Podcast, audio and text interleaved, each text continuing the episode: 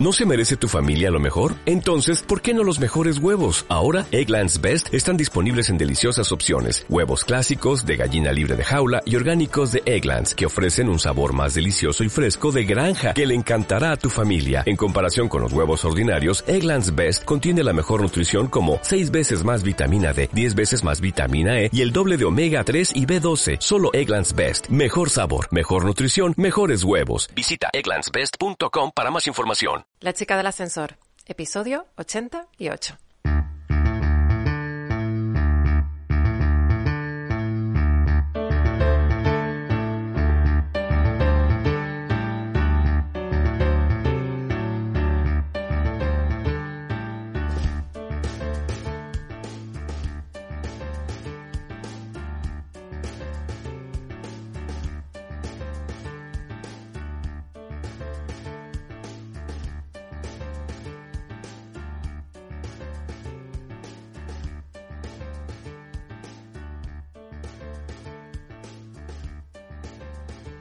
Hola, soy Lula González y has llegado al podcast de La chica del ascensor. Aquí hablamos sobre el mundo que rodea a las empresas y el emprendimiento, es decir, todo lo que conlleva tener una idea y convertirla en realidad. Ser autónomo. En cada episodio evangelizamos al mundo de los autónomos y aprendemos algo nuevo. Hoy tenemos dentro del podcast de la chica del ascensor a Rafael Guerrero, que nos viene a contar un poquito cómo se vive el mundo de los autónomos siendo un detective privado. Es una profesión que no me había imaginado nunca que pudiera acceder a ella. Ha sido una conversación súper interesante. Pero antes, como siempre, recordarte que en www.lachicadelascensor.com, en el apartado Noticias de Empresas, tienes una relación al final de la suscripción, tienes una relación de los servicios que ofrece el equipo de la chica del ascensor, tanto para autónomos como para empresas. Recuerda que somos un equipo multidisciplinar y que si ves algo ahí que necesitas y que no está relacionado, puedes enviarnos un correo electrónico a contacto arroba lachicadelascensor.com, nos cuentas cuál es tu caso y nosotros adaptamos una solución a tu problema. Avisarte que ya también está activo el apartado de Madre Digital y la publicidad dentro del podcast de la chica del ascensor. Tienes tres opciones bastante económicas desde 60 euros al mes. Algo accesible a todo el mundo, a todos los bolsillos de cualquier empresa y que empujas con tu publicidad a que este proyecto sea sostenible y a que tu empresa se dé a conocer. Y ya pasamos directamente, no lo voy a dilatar más en el tiempo porque merece la pena hablar con Rafael Guerrero. Espero que te guste. Pues buenas tardes, Rafael. Hola, ¿qué tal? Buenas tardes. Muchas gracias por aceptar la invitación y darte un saltito por aquí, por, por, el podcast de la chica del ascensor. Gracias. Le comentaba a nuestros oyentes que te habíamos encontrado, curiosamente, de estas casualidades maravillosas que, que aparecen en Internet, y es que te envían un mensaje con, con una serie de, de, enlaces y de, y de arrobas, ¿no? Y como buena persona curiosa, pues pincho en el arroba y digo, uy, ¿y esto qué es? Y Rafael Guerrero, detective, y digo, uy, un sector que no conozco. esto merece la pena conocerlo. Claro, me asaltaron 1500 dudas, pero bueno, pero es que también, eh, mirando un poco más dentro de tu perfil, veo que también es, eres escritor, o sea, que no se queda solamente en detective privado. Uh -huh. Así es, sí, la verdad es que... Cuéntanos un poquito, haznos un elevator pitch tuyo. Bueno, la verdad es que, efectivamente, lo primero, el mundo, el mundo de los detectives es muy desconocido, y justamente yo creo que por eso se enlaza uno con otro.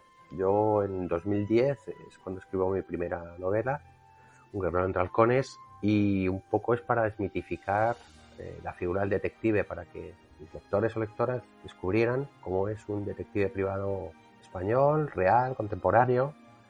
Escribo autoficción, o sea, el personaje soy, soy yo, y las investigaciones están, están basadas en, las investigaciones de, de, las novelas están basadas en casos reales, evidentemente con, con, con, los cambios necesarios para que no sean identificables ni los clientes ni las personas investigadas, pero están basados en casos reales que, que yo he desarrollado en mis 27 años de profesión. Porque Ahí es nada, ¿eh? Llevo desde detective desde el, desde el 92. Madre mía, ¿qué habrás visto? sí, bueno, la cara B, la cara B de la, de, de la vida, la cara B de las personas, lo que, lo que quieren ocultar, lo que no quiere que nadie sepa. Y ahí están los detectives, que somos una figura completamente legal, eh, totalmente alejada de esa imagen de espía, de cotilla o de persona que se mueve siempre en los bajos fondos. No, somos profesionales que obtenemos información legítima que necesitan nuestros clientes para poder aportarnos a un proceso judicial o para tomar una decisión lícita. Entonces creo que es una, es una parte fundamental dentro del, Estado de Derecho. de hecho, en todos los países eh, occidentales desarrollados la figura del detective es muy importante. Solo en las dictaduras y en, los países donde no se garantizan los derechos humanos esa figura incluso está o no existe o está, o está prohibida. Ahora que comentas con el tema de los casos judiciales, me, ha saltado una chispa a la cabeza. Eh, en el tema de los casos judiciales, como cualquier otro tipo de investigación del siglo XXI, imagino que tendrás contactos con, hackers informáticos eh, importantes o eso es algo solamente de papel, de, novela de ficción. Bueno, es que la, figura del hacker, eh, si nos vamos a la figura que tenemos todos, que es la de Elizabeth Salander en, las películas de Steve Clarkson, evidentemente lo que está haciendo es ilegal. O sea, mm, no, no, podemos meternos en el ordenador de una persona para obtener sus cuentas bancarias, para saber su historia de navegación, para ver sus chats de WhatsApp. Yo sé que eh, muchas veces los clientes nos llaman, ¿no? Oye, es que quiero saber los, los WhatsApp de mi novia o de mi mujer o de mi marido. Eso, Es, eso es completamente ilegal, eso es, información privada. Además, no, no es necesario. Si, si usted quiere demostrar una infidelidad, no, no tiene por qué violar la comunicación de, su pareja. Bueno, le hacemos un seguimiento y ya se verá con alguien en caso de que tenga una relación física. O sea que eh, hay que tener muy claro los límites, ¿no? Los límites es el código penal, el, primero, ¿no? Y luego la ley que nos regula. Entonces, el tema de los, respondiendo a tu pregunta, el tema de los hackers, bueno, el tema de los hackers es muy necesario pues para, no hackers diría yo, son especialistas en, informática, pues para, por ejemplo, en casos de suplantación de identidad, gente que se hace pasar por quien no es, en lo que se llaman las, las estafas estas de romance, ¿no? Se pretende hacer por una persona y le están sacando el dinero. Entonces, muchas veces esas investigaciones las hacemos nosotros para, una vez o identificado a la persona que lo está haciendo o desmontando la coartada que, que, están diciendo que es, que no es, pues, pues, decírselo al cliente para que se le abran los ojos y, y ponerlo a disposición policial, policial ese informe para que pueda hacer las investigaciones posteriores. O sea que el, tema más que hackers yo diría son personas, nosotros evidentemente pues necesitamos personas especialistas en, obtención de información y en, todo el tema eh, informático. Es muy, es muy, importante. Hoy en día piensa que muchas investigaciones se llevan a cabo en, entornos de Internet, con lo cual ya no es solo la investigación de, de, calle, de campo, en el coche, sentado, la que todo el mundo con los donuts de, troncha que se llama, ¿no? que también, cojo, que se hace, que siempre se complementa. Siempre una investigación al final, siempre, si yo encuentro en una investigación tecnológica, eh, siempre aparece un domicilio, siempre aparece algo, un sitio donde seguramente hay que ir. Y hay que llamar a la puerta con un subterfugio, con una cobertura, o hay que esperar a ver quién sale. O sea, va todo complementado. La pregunta del millón, ¿cómo es posible que un detective privado que se dedica a la novela y que tiene una, o sea, se muestra su cara, pase desapercibido. Porque claro, es fácilmente reconocible en tu cara, ¿no? Pues no, aunque pueda parecer que sí, no, porque la gente tiene memoria de pez. Y, bueno, y evidentemente no soy Pérez Reverte. Entonces, por desgracia, eh, bueno, eh, al final es cierto que hay ciertas investigaciones en las cuales a lo mejor eh, ya no puedo entrar, porque mi cara, aunque evidentemente, como he comentado, no soy muy famoso, pero evidentemente bueno, se puede quedar un poco. De hecho, tengo hechas hasta alguna serie en televisión también. Entonces hay, hay, hay, hay servicios en los cuales a lo mejor en los cuales hay una intervención más directa y más cercana con las personas investigadas, pues no estoy, pero tengo mi equipo, evidentemente, yo tengo un equipo de, detectives en nuestra agencia y que a lo mejor... Pero bueno, esas cosas ya las hice en su momento, o sea, ya, ya, ya hice infiltraciones, ya hice servicios en los cuales tienes que estar más cerca de la persona investigada, con lo cual, bueno, pues ahora tengo el equipo que lo puedo hacer. Pero eso no quita que puedo hacer investigaciones porque un detective, un buen detective eh, pasa desapercibido. Entonces ya tienes las técnicas para que la persona a la que investigues pues te vea como uno más. No es lo mismo también a lo mejor hacer una investigación en Madrid, en la cual hay mucha más gente, pasas más desapercibido que a lo mejor en, un pueblo, ¿no? En un sitio más pequeño, ¿no? Eh, la cual, pues, más difícil. ¿Cómo, ¿Cómo elige una persona dedicarse al mundo del detective privado? Bueno, pues hay, hay, hay muchos tipos. Hay gente que ha heredado un poco porque sus padres eran, eran detectives. Bueno, pues la vocación la, la han heredado. En mi caso, pues no lo sé. Yo creo que era un, poco, pues, pues a lo mejor siempre lo he dicho, ¿no? Veía las películas de James Bond, ¿no? Y a lo mejor pues, quería ser como James Bond, que evidentemente no, lo he logrado. Pero claro, te estoy hablando de 10 años, ¿no? Eh, no sé, los cinco, los libros de los cinco, pues veías, ¿no? ¿Quién no ha querido ser detective? ¿Quién no? Policía. Lo que pasa es que estabas ahí en una línea que no tenías, claro. Agente secreto. Bueno, pues yo con, con 20, pues cuando termino el servicio militar, pues evidentemente no había internet, no había lo que hay ahora de información y poco a poco me fui, me fui mirando y encontré en la facultad de la Universidad Complutense de Madrid pues una, una carrera, porque son tres años, hay que estudiar tres años, que era investigación privada. Entonces, para mí era como lo más parecido, ¿no? Porque no quería ser eh, policía, no tenía apenas información de lo que era el actual CNI, ¿no? El, no sabía ni siquiera dónde, cómo mandar alguna información, porque me hubiera encantado ser agente secreto. Entonces fue como un poco lo más parecido. Siempre a lo mejor lo haces, eres muy joven, bueno, a ver qué ocurre, ¿no? A ver qué pasa. Claro, y de ahí a que luego llegue, porque una cosa es la vocación o la idea que puedes tener y otra cosa es que luego realmente te puedas dedicar a esto, que es lo complicado. Y yo creo que a, lo mejor en eso tienes que tener un poco de suerte, porque nunca se sabe lo que, lo vas a encontrar. Sí, claro, porque una vez que te abren las puertas de la facultad, te dices, ala, ya estás preparado y tienes un, una cartulina que dice que estás cualificado y búscate la vida.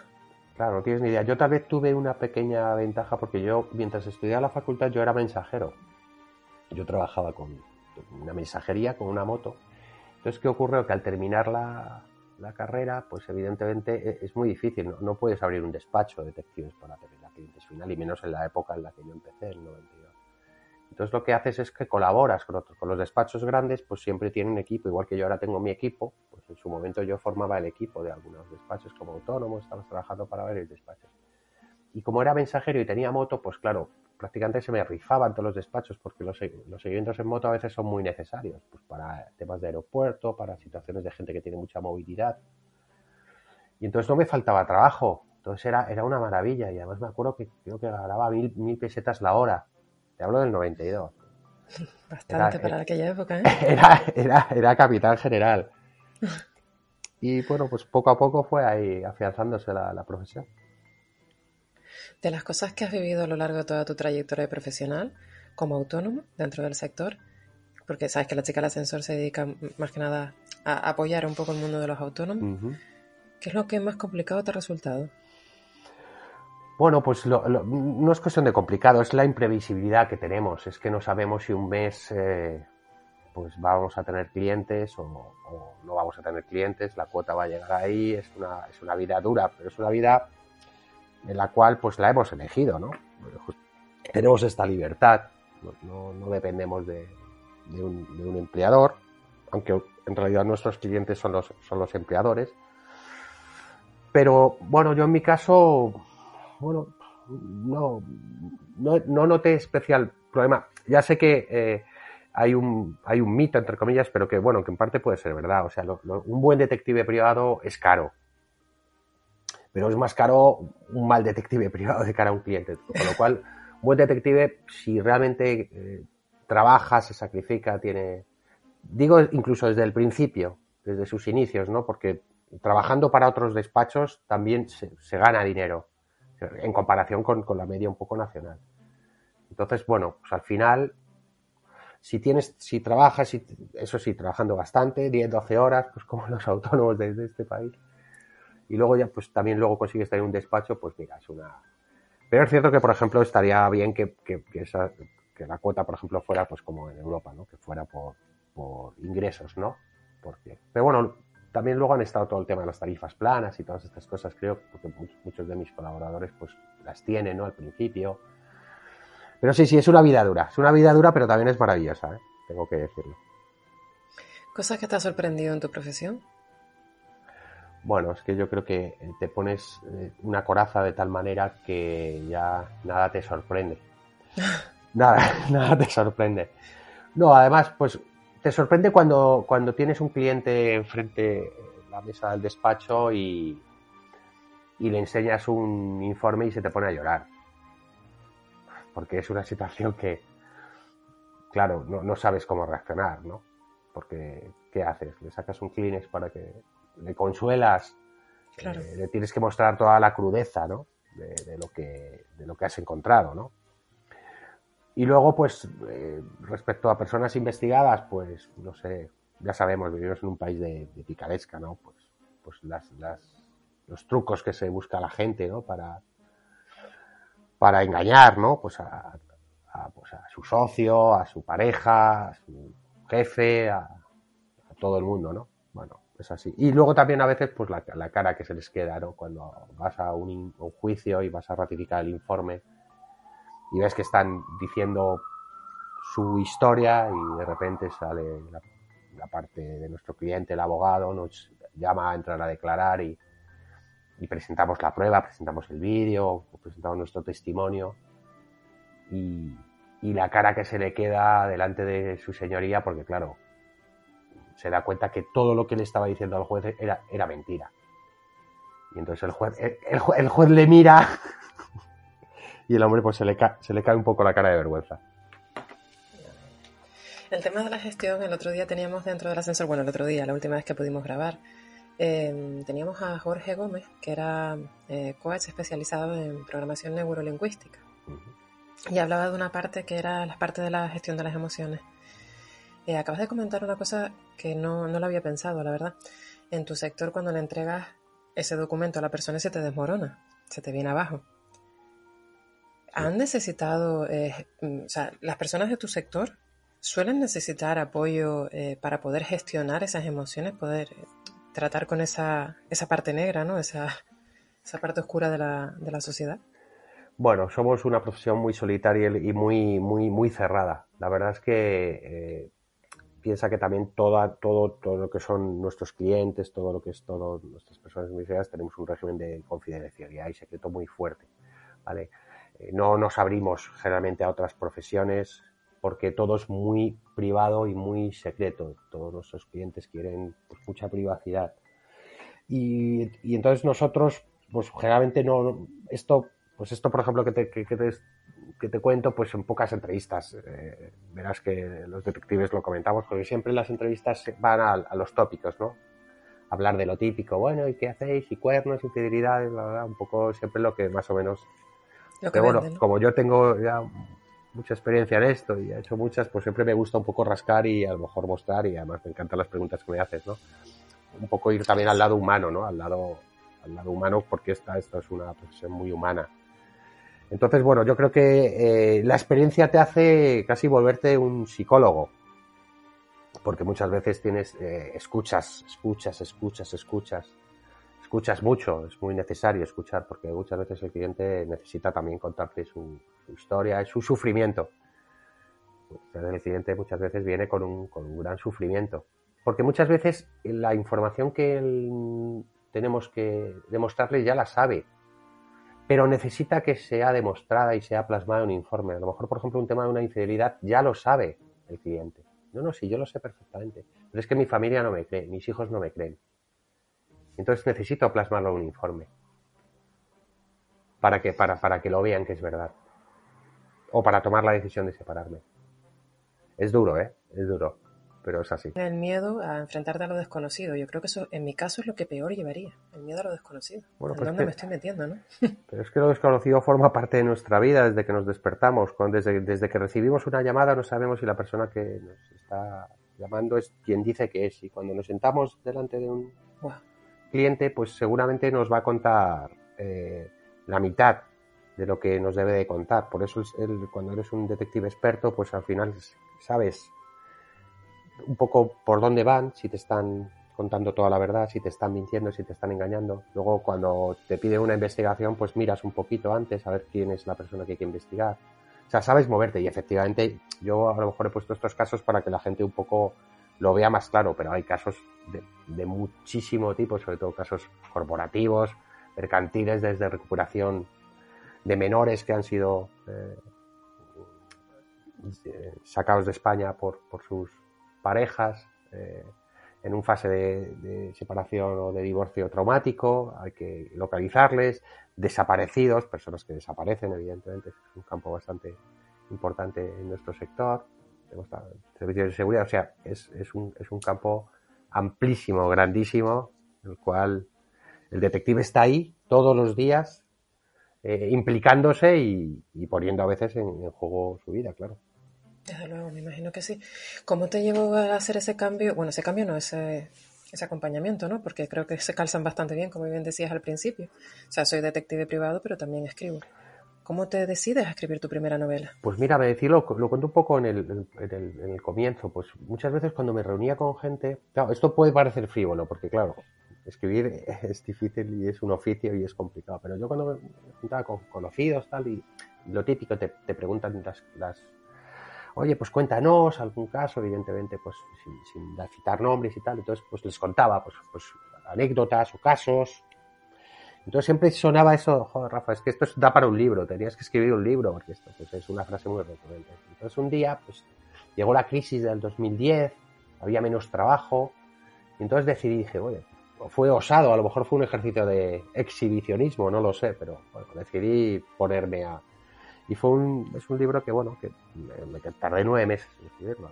Es muy sencillito, evidentemente luego ya he ido mejorando porque me, me gustó, ¿no? Escribir es un oficio, escribir es un trabajo, al final es cuestión de ponerlo.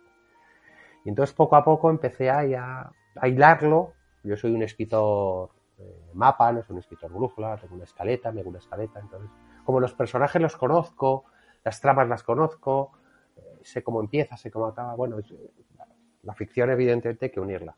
Pero bueno, fui, no sé si temerario, pero me puse a escribir y, y mira, ya han sido cuatro novelas, un ensayo y ya estoy a punto de terminar la quinta en este confinamiento maldito.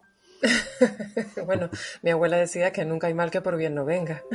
Entonces quizás ahí puede ser que es lo que necesitaba para sacar otra, una quinta. Entonces, ¿tenemos nombre ya para esa novela o todavía no, no se puede? Eh, todavía no está, está, ya está nombre, pero hay que esperar porque esto ahora está en fase de reposo y, y luego además luego hay que ver la editorial, con la editorial a ver qué, se puede hacer. Pero bueno, como el tema ahora está tan complicado, no sé, la idea sería tenerla publicada en 2021, pero a ver cómo se desarrolla el tema.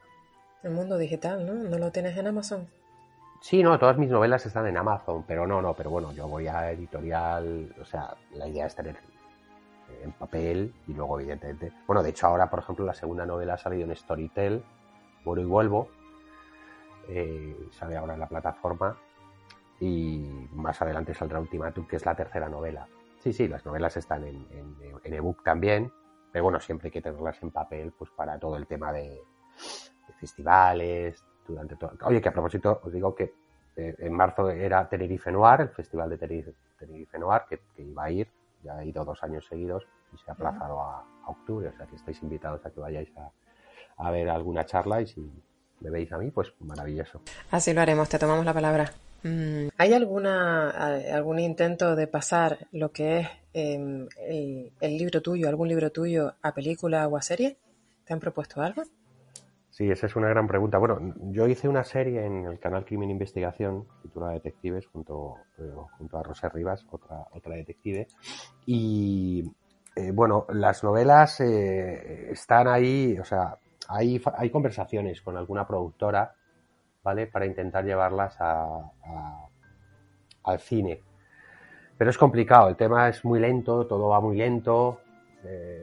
y yo siempre lo digo, se están, se están eh, perdiendo una oportunidad, porque esto es una saga, es un, es un personaje, y creo que un personaje que da, mucho juego, ¿no? Pero bueno, el mundo audiovisual es complicado. Yo creo que primero eh, hay, que, hay que conseguir que la novela venda, venda bastante, ¿vale? O te den un premio importante, para luego conseguir que las productoras eh, se, se, fijen, porque en el fondo lo que luego buscan es, es audiencia, ¿no? Entonces, bueno, ahí estamos en, ese, estamos en ese trabajo, estamos en ese trabajo de que al final alguna, alguna productora se puede interesar de, alguna de las novelas. Pero, va, pero va lento, va lento. Lanzamos ahí el mensaje por si hay lazos del demonio en los que nos estén escuchando a través de internet. Si hay alguna productora que esté interesada en, en estos casos detectivescos, pues que se pongan en contacto con Rafael. Rafael, ¿nos remites algún correo electrónico, dirección de página web, perfiles para que quien nos está escuchando te puedan seguir? Sí, bueno, es muy fácil. Es, pueden entrar en mi página web, que es www.rafaelguerrero.org. Ahí tienen toda la información de mis novelas y luego están los enlaces a mis, a mis redes sociales, que tengo Instagram, Facebook, eh, Twitter. O sea, estoy. Y luego, si pones Rafael Guerrero Detective en Google, tienes como cinco o seis hilas de páginas, ahí hay muchas informaciones y muchas, muchas entrevistas y hay un poco de todo para, para que la gente conozca la profesión del detective que como, como a ti te pasó, que de repente viste ese arroba Rafael Guerrero Detective y dijiste, uy, ¿esto qué es? Esto, esto me, interesa, esto me llama la atención, ¿no? Y para que una cosa te lleve a otra, pues te lleva a esta, esta entrevista y que, las personas que te escuchan, pues, pues se den cuenta que los detectives somos personas eh, de carne y hueso, muy normales, y que en, cualquier momento eh, podemos eh, cruzarnos en sus vidas, porque yo siempre digo que en la vida hay que tener tres grandes profesionales cerca, que es un doctor, un abogado y un detective. Madre mía. o sea que ya, ya, ya, ya tienes cerca ya tienes cerca por lo menos a un detective. Ya, ya, tienes a quien llamarme, ¿no? Me falta el abogado. Ah, no, también lo tengo. Ah, pues mira, entonces ya tienes, lo tienes, has hecho pleno. Soy una persona afortunada. Yo añadiría ya el all-in em, al agricultor. Porque da igual si tienes un detective, un esto, si no comes, no. Estoy de acuerdo, pero claro, yo estoy en la gran vía de Madrid. Está la cosa difícil. Aquí está complicado. Allí tenéis una ventaja porque yo cada vez que voy a Canarias es una maravilla, es un, gusto. Con lo cual allí tenéis un Mercedes. Sí, estamos un poco aislados de, todo, pero quizás esa es lo Es lo mejor. Es lo mejor. ¿Eh? Es lo mejor. De hecho, mucho de menos las lapas, que aquí no las tenemos en, en la península. Papas arrugas, evidentemente las puedes encontrar en algún restaurante. Sí, sí, yo soy muy de, la gastronomía canaria. Y el escaldor y el gofio, todo esto. Cuando voy allí me hacen una ruta gastronómica que me dejan, me dejan apañado para, para una buena temporada. La, dieta Duncan después. No, no hay ningún problema, hay que comer bien porque es fundamental. No me importa esto. Pues Rafael, muchas gracias. ¿Quieres dejarnos algún consejo, algo, algo que no te haya preguntado y dices, contra, me quedé con ganas de decir esto y no me lo dijo? Pues, pues un consejo, pues nada, pues que, en estos momentos, pues que lo llevemos lo mejor posible, que es difícil, que es complicado lo que nos está pasando y que, bueno, también es, es cuestión de hacer un poco de, conciencia y de darnos cuenta de, de, lo que estaba pasando en el planeta, de que a lo mejor no lo estamos haciendo bien y nada, y que nos cuidemos mucho, que, pase pronto esto y que, que, le vaya pronto allí a, las islas, que yo creo que este año, como nos vamos a tener que quedar todos en España de vacaciones, pues todos a, las islas, Canarias o Baleares, a pasar, las, pasar el, veraneo para, para, intentar recuperarnos de este momento. Y, también te agradezco mucho la, esta oportunidad, esta entrevista.